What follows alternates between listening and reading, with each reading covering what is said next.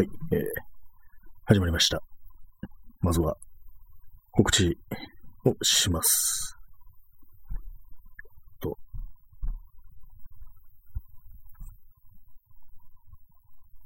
23時ちょうどですね。えーこの無言の時間がなんとなく緊張感を漂わせたりしますね。はい。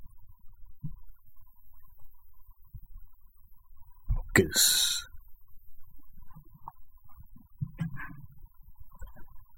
はい、えー、夜部屋で朝を待つのライブ配信なんですけども、ね、本日は6月12日、時刻は23時1分でございます。いわゆる、まあ、世に言う土曜日というやつで、サタデーナイトというものなんですけども、皆様、いかがお過ごしでしょうか？やっぱりなんかこの土曜日のこの時間っていうのは、まあ、まあ、金曜日もそうなんですけども、金土ので夜23時ぐらいというのは、なんか非常に人が少ないような気がするっていうのは、少ないっていうのは、まあそのインターネット上というところには、まあ人がいないというような気がするんですけども、いかがでしょうか皆様は。いかがでしょうかと言って言われても困りますよね。いないもんはいないんだっていう感じなんですけども、私はまあ今日も部屋から、夜部屋で朝を待つというタイトル通り部屋からこう、電波を発信しているという、まあ、他に生き残りがいないかと、自分以外に生きている人間がいないのかという、そういう感覚でこう思ってお送りしている次第でございます。まあ、そんな感じで、まだ、未だこう一人で、こう独り言喋っているんですけども、まあ別にね、後からアーカイブでも聞けるので、まあそれがあの今ライブマラソンというものがあるので、こう一日一回、こう、必ずライブ配信をするというのは私に定められたこう責務であるというのは、そういうのはあるんで、まあ別に 責務ではないんですけども、まあ、せっかくだからやろうという、ね、やったらなんかもらえるっていう、あれがあるんで、それはね、こう、守っていきたいななんていうふうにやってます。やってますって思ってます。まあそういうところで本日、開始したいんだと思うんですけども、まあ、今日何をこうしてたいかというと、今日も一日外に出ていましたね。今日だいぶこの日差しがきついっていうのがありましたけども、あんまりこう気温自体はね、そんなに暑くなかったんですけども、30度いかない感じだったんですけども、日差しというものがこう大変強いということがあって、まあ、今日のタイトル通り、こ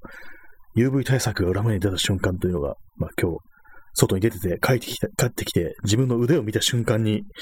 あって思ったんですよね。まあ、なんていう、っていうのもあれですね。まあ、単純に言うと、その、拳部分だけ日焼けをしてしまったという、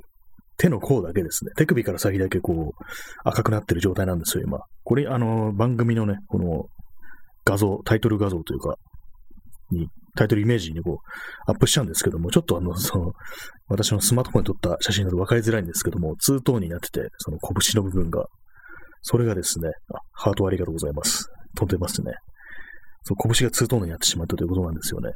なぜツートーンになったかというと、あの、腕部分は、こう、前腕までは、あの、アームガードというやつですね。UV カットの黒いね、アームガードでカバーしてたんですけども、拳部分はね、こうまあ普通に出てたんで、で、まあ今日はあんまりこう、その日陰のないようなところ、その長いね、道を延々歩くなんていうことをやってたんですけども、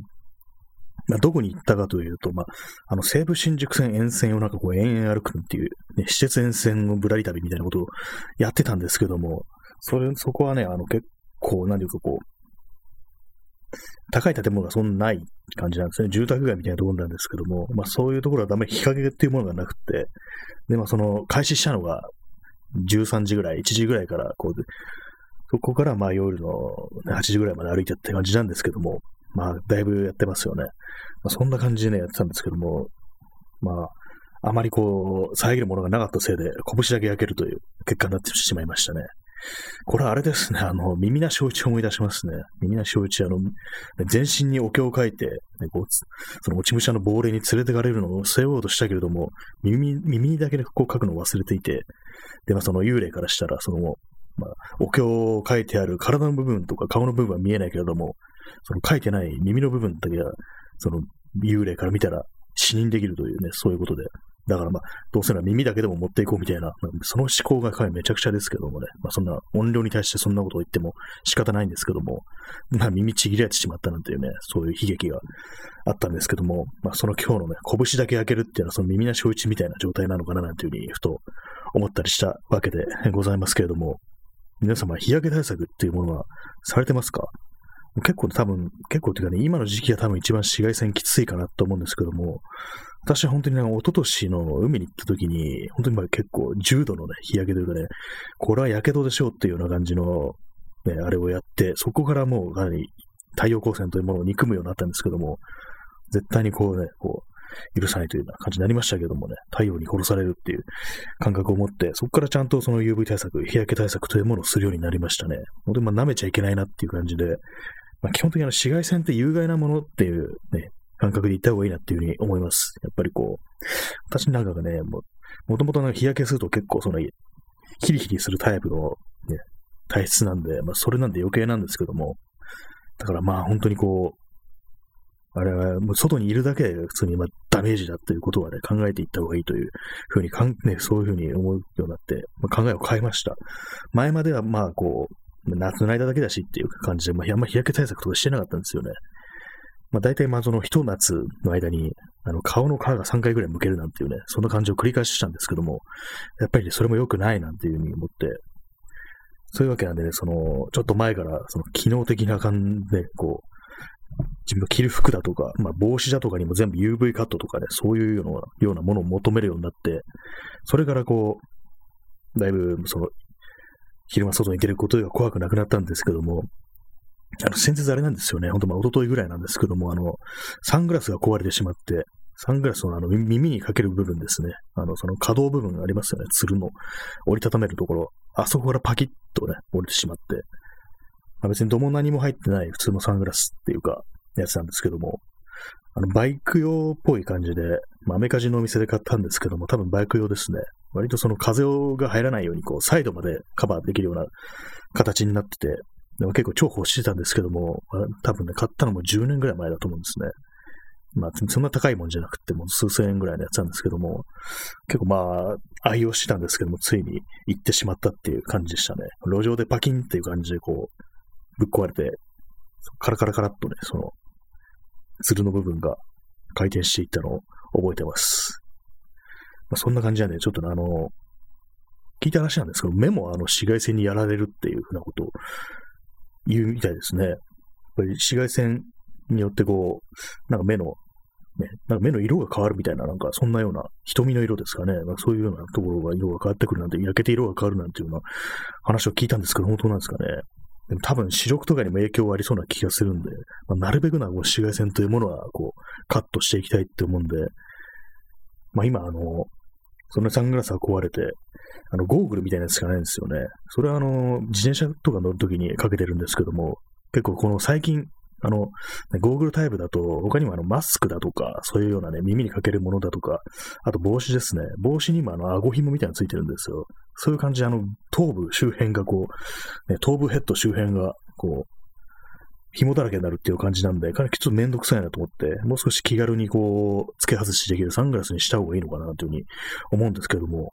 結構あの、サングラスっていうのは、あの、似合う似合わないっていうので、かなりね、こう、厳しいところがあって、下手に通販なんかで買うと使えんわっていうようなことが結構あるんですよね。私も一回昔通販でネットで買って失敗したことがありますね。全然こう顔に合わないって感じで、もう鼻とかとかね、もうスカスカやんけ、みたいなね。これ白人のためのサングラスだな、なんていうようなことを、ね、そういう思いを新たにして、これはもう差別でしょうというふうにね、思いましたけどね、そのアジア人に使えるようなものを出せやっていうね、ふうに思ったんですけども、まあ、そういうことを考えると、まあ、あの、ゴーグルタイプっていうのは非常に便利なんですけどもね、大体どんな人間にも適用するっていうのがあるんで、そういう感じなんですけども、でもそのまあ、そのバンド式のやつはちょっと、ね、顔面周りが鬱陶しくなるっていうのがあるんで、まあ、普通にまあ付け外しできるようなやつにしようかななんていうのは思ってる、まあ、そういう感じでございますけれども、ね、皆様の紫外線対策というものがありましたら、何かね、コメントとかで言っていただければ、私も参考にしますので、えー、ウニスタントコーヒーを飲みます。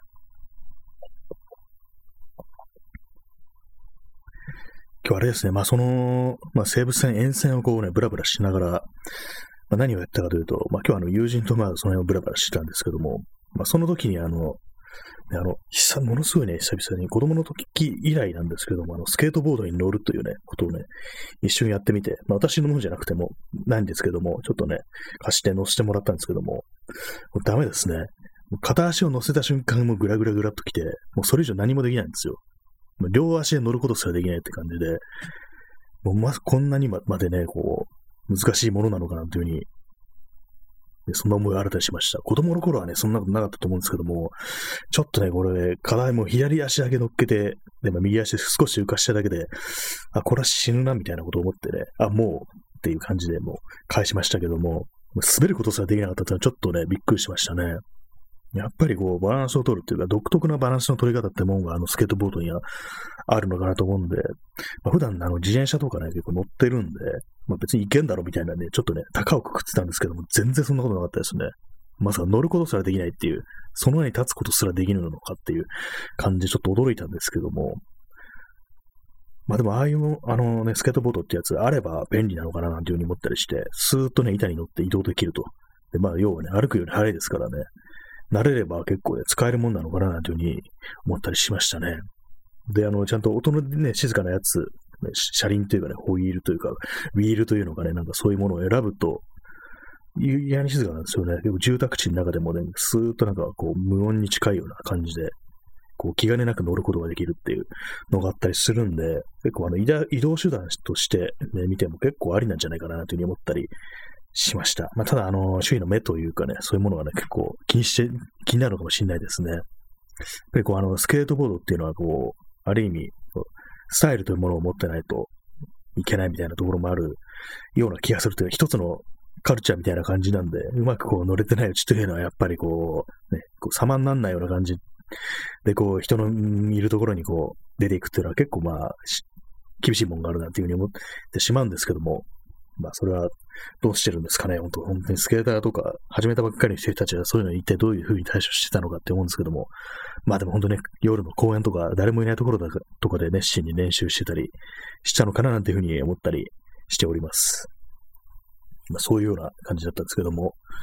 まあ、西武線沿線もあれですね、あの、車がね、なんか今日は少な少ないところが結構あったりして、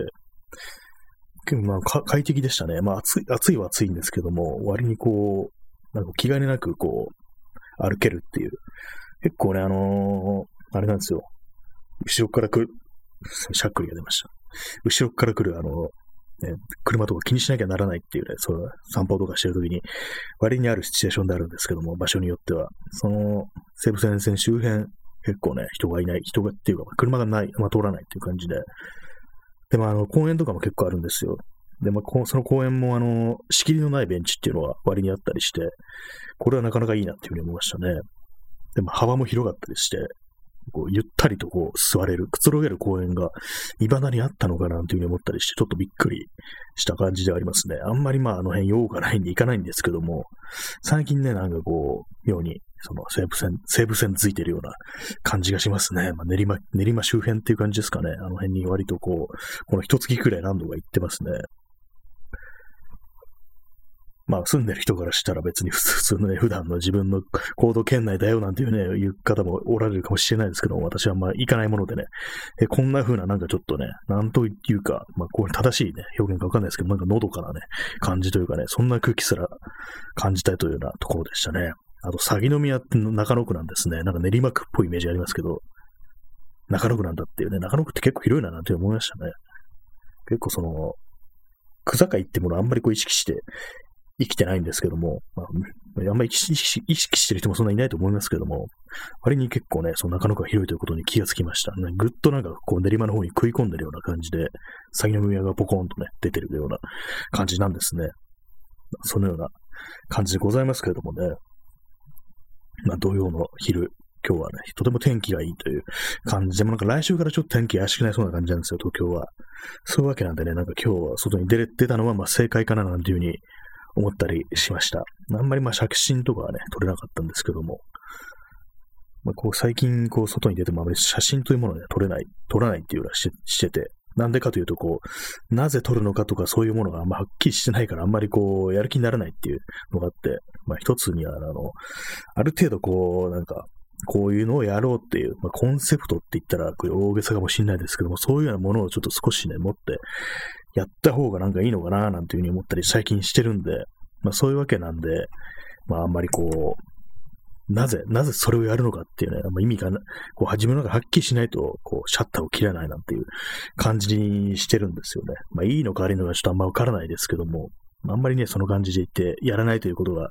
取らないということが当たり前になってしまうと、こうね、そのうちめんどくさくなって何もかもね、嫌になるぞみたいな風にもちょっと思ったりするんですけども、まあそんなね、感じの、ね、なんですよ。最近外に出ても。まあただ、大体まあ持ってるんで、そのカメラというものは。京都は2台持ってたんですけども、結局1台しか使えませんでしたね。なんか無駄になんかこう、重い荷物になりましたけども。で、まあ、まあ、あれですね、完全にもう今、もう季節ですね、あの汗をかく。もう T シャツが潮を吹くようになりましたね、ついに。もう、元のままではね、もう冬のままではいられない、春のままではいられないっていうのはね、そういう感じになってます。結構その、まあ、バッグをね、ずっとこう、肩にかけてたんですけども、あんまり一回も今日下ろしてないですね。結構そういう肩が、まあ、肩掛けのね、バッグだったんですけども、左肩がちょっと痛いですね。で、まあその、バッグをね、こう、背負ってた、そのストラップの部分がもう白く、潮を吹いてるといった感じ、塩田とかしてますね。人間塩田っていう感じになってるんですけども、まあ今日一日はまあそういう感じででしたと。まあ本当に UV 対策ってものはね、本当なんかこう、今日タイトルに、まあ裏目に出たなんて書きましたけども、たとえこう拳だけが焼ける羽目になっても UV 対策は絶対しといた方がいいと私は思いますね。本当にこう、基本的な有害なものであってね、そのダメージというものは蓄積していくんだっていうね、そういうふうに考えた方がいいのかなというふうに思うんですよね。ひと夏でね、こう焼けて、まあまた白くなるしいいかっていう考え方もあると思うんですけども、やっぱりこう、一時的にでもこう焼けてしまうと、こう、やっぱりあんま良くないのかななんていうふうに思ったりしますね。まあ、シミとかね、そういうものができるなんていうふうに言いますよね。まあ、そういうのもできやすい体質っていうのがあると思うんですけども、私とかなんか結構あれなんですよ、あの、ほくろとかね、そういうものが結構ね、できやすい感じするんで、割と増えてるなっていうことをね、定期的に思ったりするんですけども、そういうのも多分紫外線をあまり浴びないようにして、できるだけ発生を抑えるなんていうふうにしていった方がいいのかななんていうふうに思ったりしておりますね、やっぱり。あまり増え増えていいものでは多分ないと思うんですよね。まあ、元から多い人にたが聞いたらね、まあ、それはっていう感じですけども、まあ、基本的にまあ紫外線を浴びない方がいいという、そういうことは思っております。で、まあ、そういう私でも、あの、ハーフパンツをね、履いているのでね、あの、すねの部分とかは割と剥き出しなんですよね。それもね、なんかちょっと今後考えた方がいいのかなと思うんですけども、今んところその足はあんまこう焼けて痛いとか、ね、調子が悪いとか感じになんかほてったりするなんてことあんまないんで、その辺はどうしようかなと思ってるんですけども、あんまそう足はなんか意外と焼けないんですよね。その短いの入ってても。これはどういうことなのかなというふうに思うんですけどもね。で、まあ頭は本当必須ですね。頭本当 UV カット。髪の毛じゃだけじゃ守れない、ね、命があるっていうね、ふうに思いましたけども。本当にこう UV カットのつばの広い帽子というものをかぶってるんですよね。ただ、一点ね、こう、欠点があって、まあ、これあのメッシュとかだったりしてね、こう、風通しも良くて涼しくて、さらに紫外線もこうカットできるっていう、まあ、もう最強じゃんっていうね、無敵じゃんというような感じなんですけども、一つ欠点があって、こう、これを被ってるとあんまりこう、おしゃれさをね、こう演出するのが難しいなんていう、そういうところあるんですよね。なんか、なんかこう、ね、もう少しアウトドアのところにいるべき人みたいな、ね、そういう感じになってしまうんで、街中でこう被ってるなんかちょっと、なんかね、変な感じになるような気もしますね。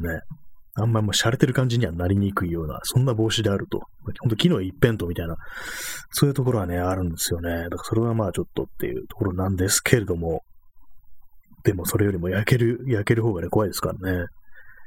絶対今日ぐらいのね、感じで、こう、普通に帽子なしで、こう、ね、頭の上から太陽光線浴びてたら絶対今頃とかかなりね、頭ガンガンしてると思うんですけども、今日はそれ一切ないですからね、やっぱりこう紫外線を浴びないことによって得られるこうメリットというものはね、相当あると思います、私は。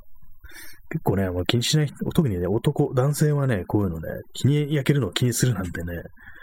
本当にまあ、男が廃るみたいな、なんそんなようなね、考えをする人もね、いると思うんですけども、特にまあ子供の頃なんかそんな感じでしたよね。なんか、いちいち日焼けにしたね、気にするなんてね、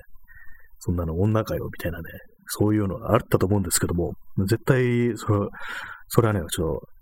苦言を呈させていただきたい、いただきますね。本当にこう、死ぬぞっていうね、これ以上太陽光線浴びたら死ぬぞっていうね、そういうことはね、ちょっと言っていきたいですね。まあ、浴びないのもあれなんですけどもね、なんかあの太陽光線浴びることによって生成されるビタミン D なんていうものがあるなんて聞きますけども、確かビタミン D だったかなんだか、それがないとね、ダメだなって言うんですけども、だからまあ、一切ね、浴びないのもあれですけども、基本的にはまあ紫外線避ける方がいいよな、なんていうふうに思ったりします。これ、ここ何年か、あの、男性の日傘というものもありにしようみたいな、そういうなんかムーブメントみたいなのありますけども、でも実際の使ってる人もね、まあまあ、いますからね、その日傘を使って UV カットっていうね、あれもすごくいいことだと思いますね。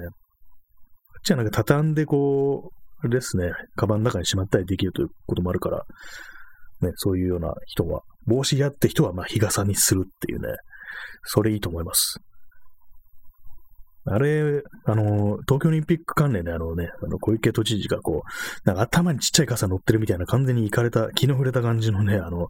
発想がありましたけども、あれなんかあんま大きくないですよね、確かあの、頭の傘の部分が。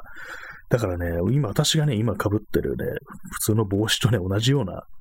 あるいはそれ以下の効果しかないと思いますね。その今、つばの広い帽子被ってる方がいいぞっていうね。何なんですかねあれ完全に考えてみたら気が狂ってるっていうね。帽子をかぶってくださいじゃなくて、頭に傘乗っけてくださいっていう感じでね、なんかおかしなもの作って、晒し物みたいにその、との職員が立たされてるっていうような、完全に気の狂ったね、こうムーブみたいなのがあったんですけども、あのね、あの延長の世界を生きてると考えるとちょっとゾッとしますね。頭に傘乗っけてなんか得意げな顔してるっていう。帽子あんのに普通にっていうね。しかもね、簡単に折りたためてこう、ね、しまえたりする、洗えたりする、ね、そういうものがあるのになぜか、こうね、頭にちっちゃい傘を乗っけて、越に行ってるっていうね、異常な絵というものを見せつけられてるんですけども、こんなんね、こんな光景を見せられてね、こう育つ子供といったらね、一回もかなりこう心身に、精神にね、ダメージを食らうと思うんですけどもね、いわゆるあの、産、産地ね、小気度みたいなのね、値っていうものがね、ぐんぐんみるみる下がっていくんだなというふうに思うんですけども、ね、皆様、夏は傘を、頭に傘を乗っけるつもりですかっていうね。たまに思うんですけども、あの、キャベツのね、一番外側の部分、ね、あれを頭に被ったら涼しいのかなというふうに毎年思うんですけども、実際はね、あの、前にあの、でっかいキャベツで使う機会があるときにちょっと被ってみたんですよ、外側のやつ。まあまあ涼しかったですね、あれ。だから頭に傘ね、乗っけるよりもね、キャベツでね、被ってた方がいいっていうね、可能性すらありましたね。ちょっとね、ちょっとひんやりしてる感じで結構良かったです。あの、キャベツを頭に被るっていうのは。キャベツ、頭で検索すると、あの画像検索すると、猫が、ね、キャベツ被ってる画像がなんかヒットしたりしてね、まあ可愛いなっていうふうに思うところであるんですけども、だもし、ね、こう、帽子がない、傘がないよっていう人がいたら、日傘がないよっていう人がいたら、キャベツを、ね、こう、頭の上に乗っけてやり過ごすなんていうこともね、いいかもしんないですね。あと思ったのはあれですね、あの、スイカのね、あの、皮っていうかね、こう、一番外側の部分ですね。青い部分っていうね。あれをなんかうまくくり抜いてヘルメットみたいにしてね、 watermelon helmet みたいな感じにして被るのもいいんじゃないかなって思うんですけど、絶対なんかあのね、もう本当にカブトムシみたいな匂いがしてくるっていう感じになってね、ひどいことになると思うんで、それはちょっとお勧めできないなと思いますね。短期的には多分一番涼しいと思うんですよね。冷えたスイカのね、こう、食った後の、こうね、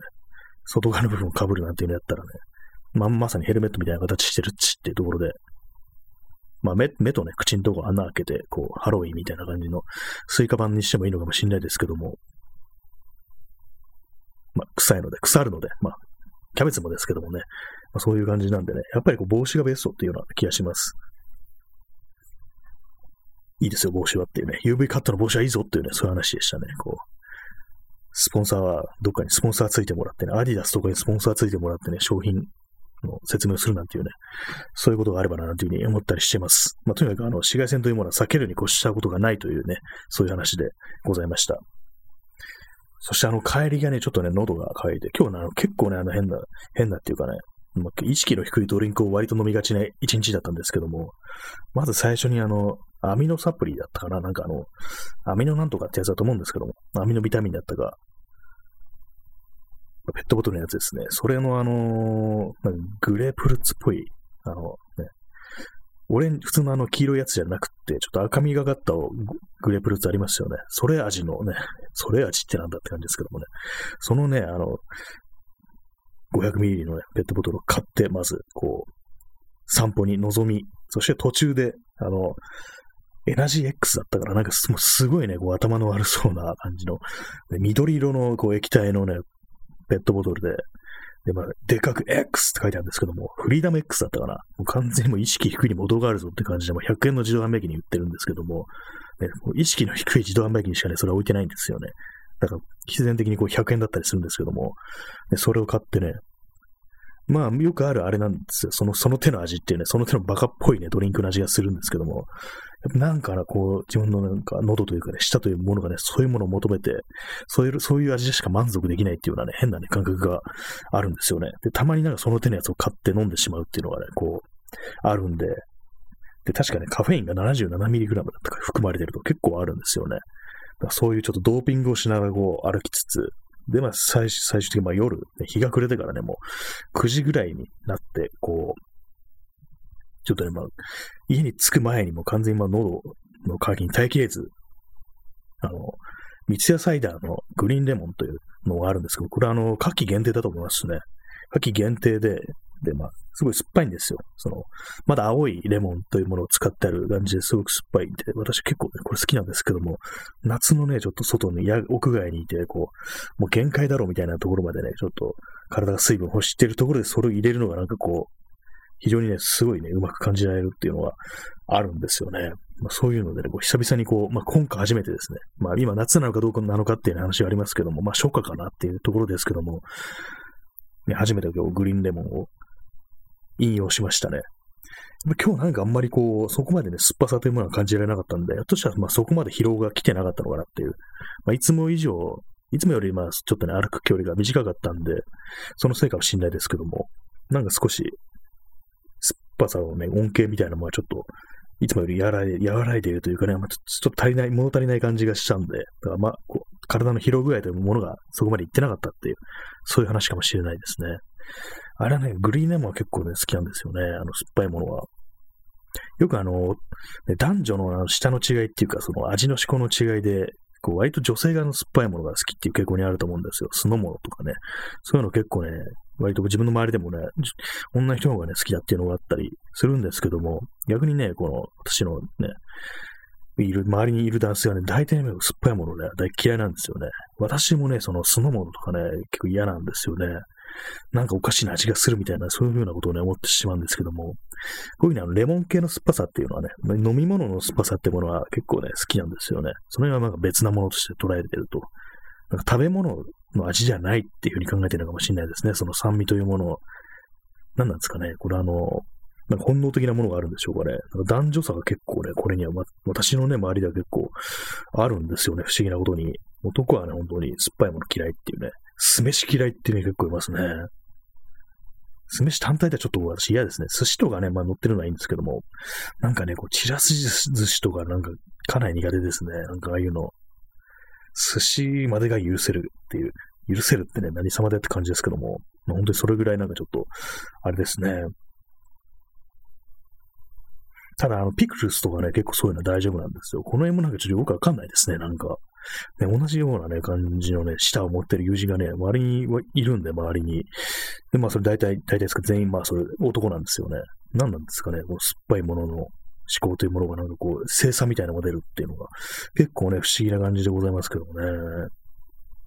まあ、そんな感じで本日はね、こう、一日外にいて、で、まあ、久々にスケボーに乗ったというかね、上に片足乗っけただけでなんか完全になんかもう怖くなってできなくなったっていうね、そんなね、感じだったというね、一日でしたね。で、まあ UV 対策がとにかく大事だっていうね、それだけは本当強く主張したいと思います。ね、まあ、そんな感じでも29分11秒喋ったところですけどもね、まだね、まだ23時かという感じですね。なんかちょっとね、今日、まだね、元気があるんで、ちょ、この後外出て湾岸の方とかね、少し行ってみようかななんていう気も若干あるんですけども、ちょっとね、今迷ってるところですね。とりあえず今喉が渇いているので、この放送が終わったら、麦茶を飲もうと思います。まあ、そんな感じでお送りしてきました。第28回か9回ですね。まあ、結構続いてますけどもね、このライブ配信、すっかりポッドキャストの方やらなくなってしまってしないかっていうところがあるんですけども、いつもこれ終わった後ね、少しぐらいね、喋ってこう、アップロードしようかなと思うんですけども、なんかこう最近こう、この30分で燃え尽きてしまってるようなところがあるんで、